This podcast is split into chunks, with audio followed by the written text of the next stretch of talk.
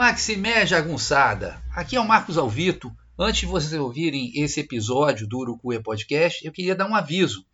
É que no dia 6 de setembro de 2022, agora, eu vou começar um novo curso lendo o Grande Sertão Veredas, um curso que eu ofereço desde 2016.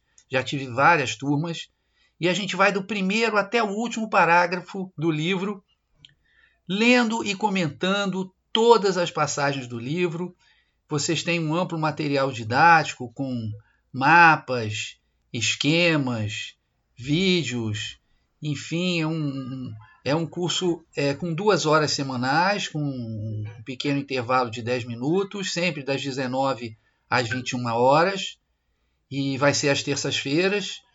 A gente vai lendo, vai mastigando o livro do jeito que o Rosinha queria que a gente fizesse. Então, quem quiser embarcar nessa aventura, nessa travessia, manda por favor um e-mail para marcosalvito@gmail.com. marcosalvito@gmail.com. Tá bom, rapaziada? Valeu então. Um grande abraço. Tchau.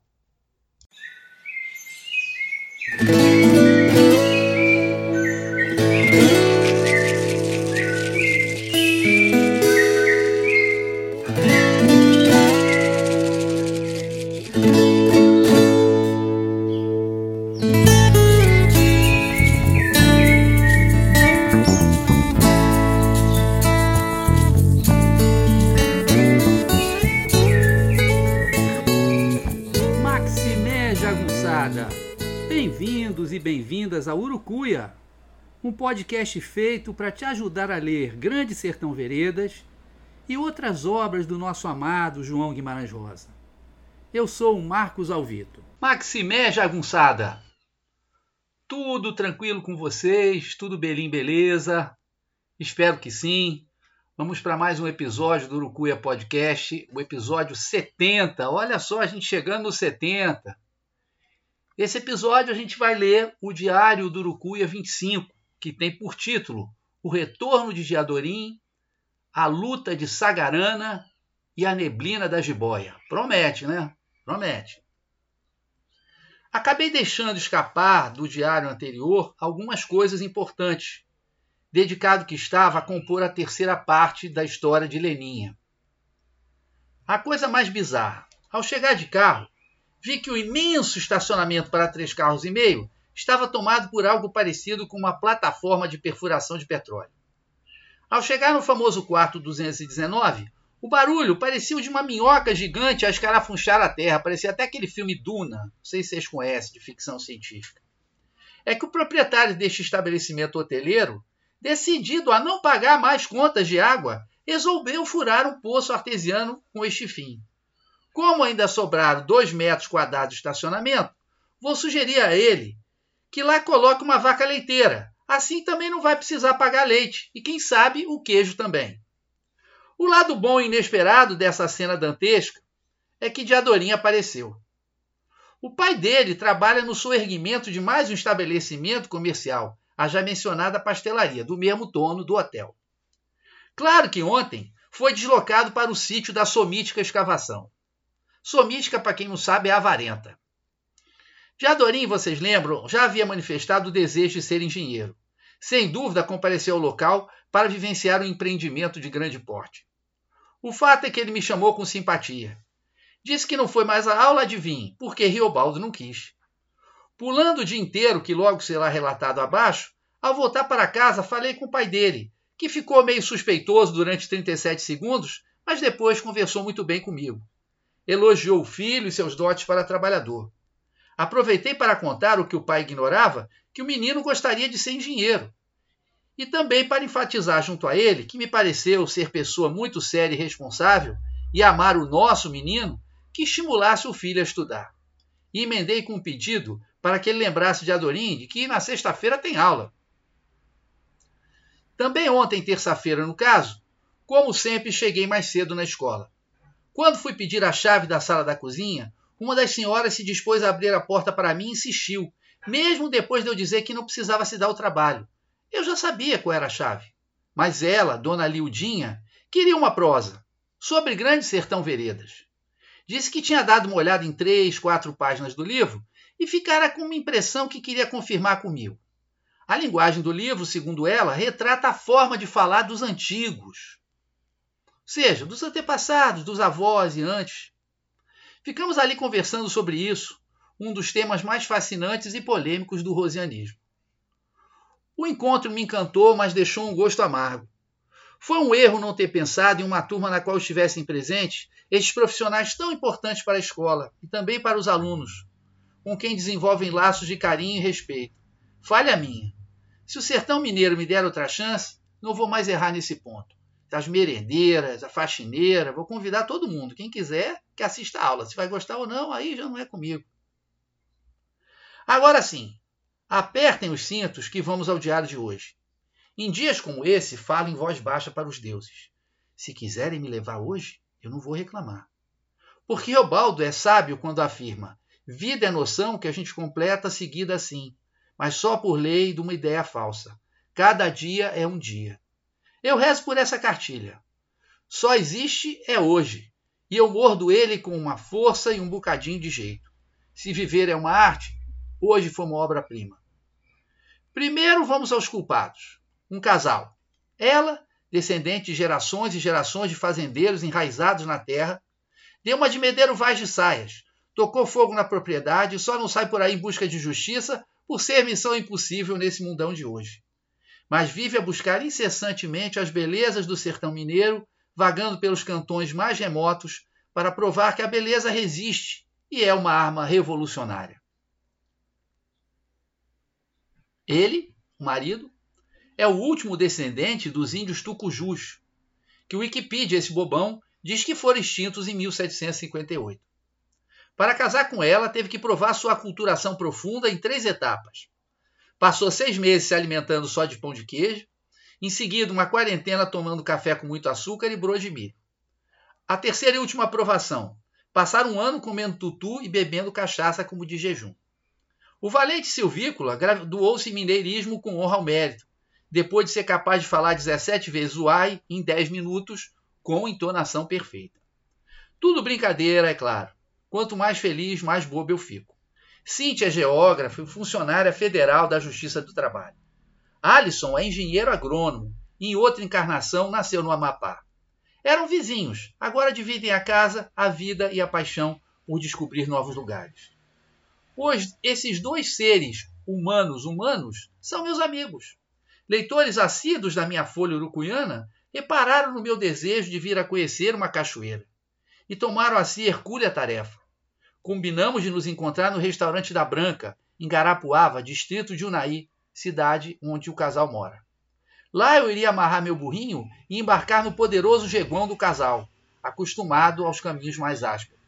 Mas ainda não chegamos nesse ponto. Montar no burrinho antes das cinco e meia da manhã foi uma experiência. Saí fotografando a mudança do céu, que aos poucos era colorido por Sua Majestade Imperial Excelentíssima o Astro Rei. O sol, esse vaidoso, disputava com uma lua quase cheia brincando entre as nuvens cor-de-rosa aparecendo algodão doce. Era como um cinema ao ar livre. Só parei já em Arinos para fotografar uma placa com a bela frase rosiana. E o meu de amor é o urucuia. O meu também. A lua faz uma pontinha sensacional nessa foto, deitada em um céu púrpura claro. O burrinho, sempre discreto, aparece ao fundo para mostrar que não é fotomontagem. O sol, confirmando minha tese sobre o espírito competitivo da macharia, revidou brilhando por sobre um lindo minharal, como se fosse recheio do sanduíche de duas nuvens cinzentas. Feline estaria babando, mas a minha alegria durou pouco. Logo vi um pivô, mecanismo de irrigação que pode ter até um quilômetro de comprimento e bebe água de todo o rio, riacho, córrego e poça de chuva que encontra pela frente. Finalmente, depois de míseros 133 quilômetros, cheguei em Garapuava, distrito de Arinos. Cíntia tinha me avisado para não atravessar a localidade de forma apressada, pois iria passar direto e não ver o restaurante Dona Branca. Ela não sabe que restaurante, lanchonete, qualquer lugar que, que tenha comida, eu não passo direto de jeito nenhum, mas tudo bem. Segui o conselho e estacionei o burrinho ao lado do poçante animal montado por eles. Entramos para tomar um café e comer pão de queijo. Eu e Cíntia, porque Alisson já comeu pão de queijo suficiente para três vidas. Quente, grande, com queijo. O pão de queijo estava bom. Dona Branca, esta santa senhora, estranhou um bocado a minha carioquice, mas teve misericórdia e fez um café puro. Isso e mais uma bela broa de milho que o ex-silvícola também dispensou, e nós estávamos prontíssimos para ganhar a estrada novamente. Céu azulinho, montados em um animal poderoso, com dois guias excelentes, desta vez nada atrapalharia meu plano de conhecer uma cachoeira no sertão. Quer dizer, nada fora o frio de 17 graus às sete e meia da manhã. Por isso decidimos passear um pouco, esperar o sol indolente resolver trabalhar um pouquinho antes de ir aos finalmente. Eles conhecem tudo nessa região. Primeiro passamos por Uruana, cujo portal informa Cidade das Cachoeiras. Ao que parece, são mais de uma dúzia. É um município que começou a ser formado somente em 1962. Hoje conta com pouco mais de 3 mil almas. Mas que almas! Logo vimos uma passeata por uma causa nobre. Centenas de crianças e adolescentes caminhavam pelas ruas da cidade em defesa dos seus direitos. A faixa dizia: criança tem que brincar e não servir de brinquedo. Né? Era uma passeata contra a exploração sexual de crianças e adolescentes. A adesão foi maciça.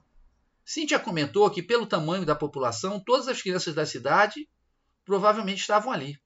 A organização foi do Conselho Tutelar. Sei que foi lindo ver uma coisa dessas, sobretudo no Brasil de hoje. Uruana é simples, mas bem cuidada e com seus encantos. Tem uma igrejinha de duas torres que nos ganha nas cores, toda rosa com frisos brancos. Passamos pela rodoviária, mínima e deserta. O casal jura que nunca conseguiu ver alguém ali em todas as vezes em que estiveram no município. O ponto alto, todavia, é um bar instalado em uma casa humilde, mas pintado em dois tons de azul e com um título sugestivo: Fim de tarde. Cíntia, rindo, disse que era o happy hour da roça. Como a estrela do nosso sistema planetário recusava-se a cumprir o seu papel de aquecer a Terra, tínhamos medo de encontrar as águas da cachoeira congeladas. Frase que contém um certo exagero. E meus amigos decidiram que devíamos passear mais um pouco. Atravessamos três simpáticos cursos d'água: o Ribeirão Sussuarana, o Córrego do Pasto do Boi e o Ribeirão Ilha. Todos foram cruzados por sobre românticas pontes de madeira que ficam muito bem na foto, mas gera um certo trepidamento cardíaco. Carioca é medroso, aquela coisa que vocês sabem. Em seguida, encaramos pouco menos de 20 quilômetros de estrada de terra razoável, enfrentada com coragem indômita por nosso ex-silvícola acostumado a conversar com onças e laçar jacarés com cipó. Adentramos um pequeno distrito de Arinos com apenas 600 habitantes e nome impecável, Rosiano, Sagarã. Sua história também é bonita. Fruto da, fruto da luta dos agricultores pela terra, foi o primeiro projeto de assentamento de Minas Gerais, estabelecido em 1974 em plena ditadura. Não era mole, não. As casas são simples, mas bem cuidadas. Inclusive uma com flores na porta que encantou Cindy. Fico surpreso ao ver que o distrito tem uma biblioteca instalada em uma casa pintada de branco. À porta havia dois garotos, bom sinal. É isso aí, garotada de Sagarana. O negócio é ler. Provando sua vocação de luta, Sagarana já teve uma importante associação de artesãos liderada por Dona Gersina Maria, que hoje tem direito à estátua à frente do prédio hoje fechado. O projeto Tecelagem das Veredas conseguiu inclusive financiamentos estrangeiros, até do Japão. Mas o envelhecimento e falecimento da maioria das finandeiras sem que as novas gerações as substituíssem, levou ao encerramento dos trabalhos. Ao menos por enquanto. Alison e Cynthia, ao contrário do Sol, são incansáveis. Resolvem me mostrar um rio que deságua no meu Urucuia, o São Miguel.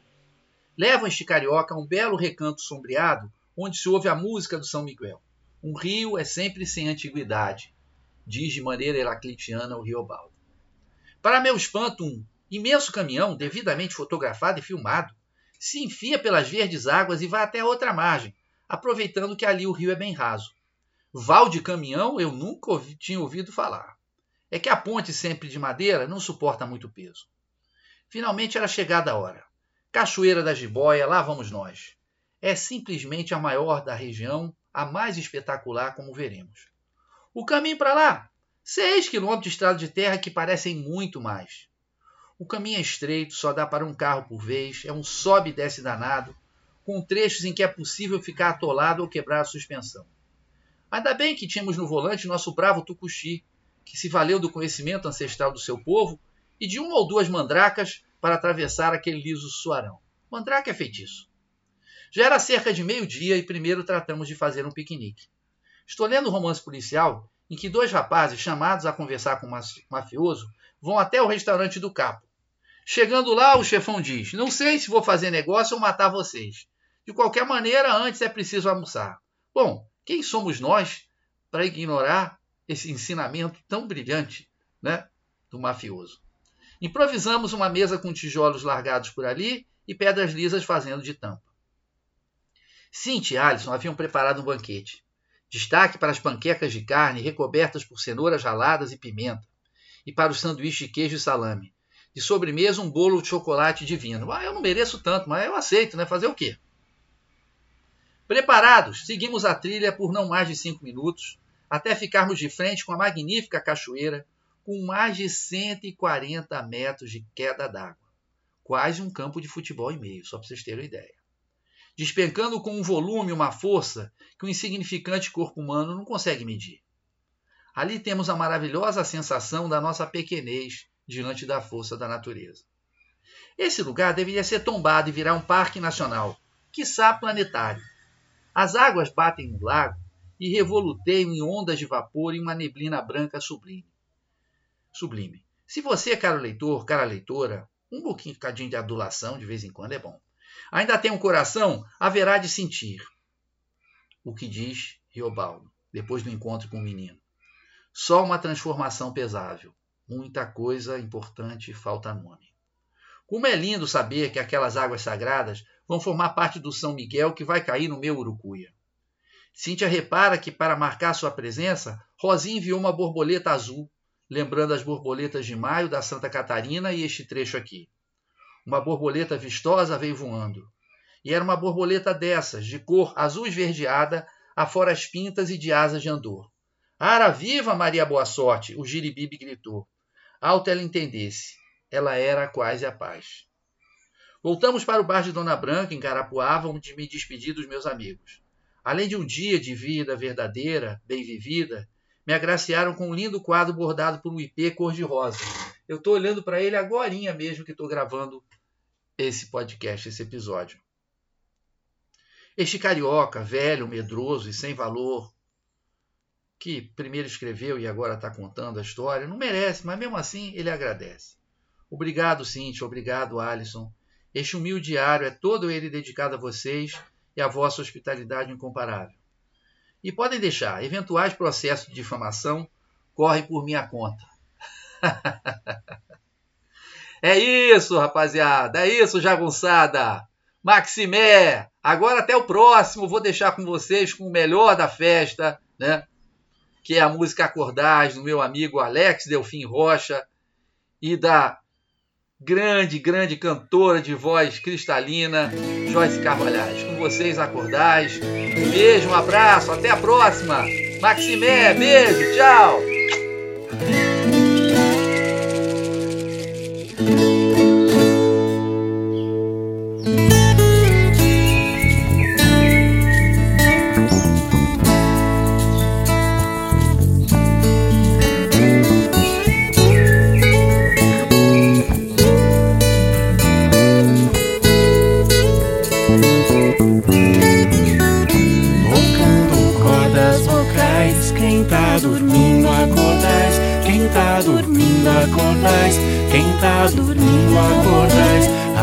Casa agora adentrais, quem tá dormindo acordais, quem tá dormindo acordais, quem tá dormindo acordais. Peço licença ao Senhor, trago cantigas de paz, viola fina ensaiando, o pôr do sol nos quintais, passarinho se achegando, o som entre os laranjais, quanto mais vozes cantando, mais alegria.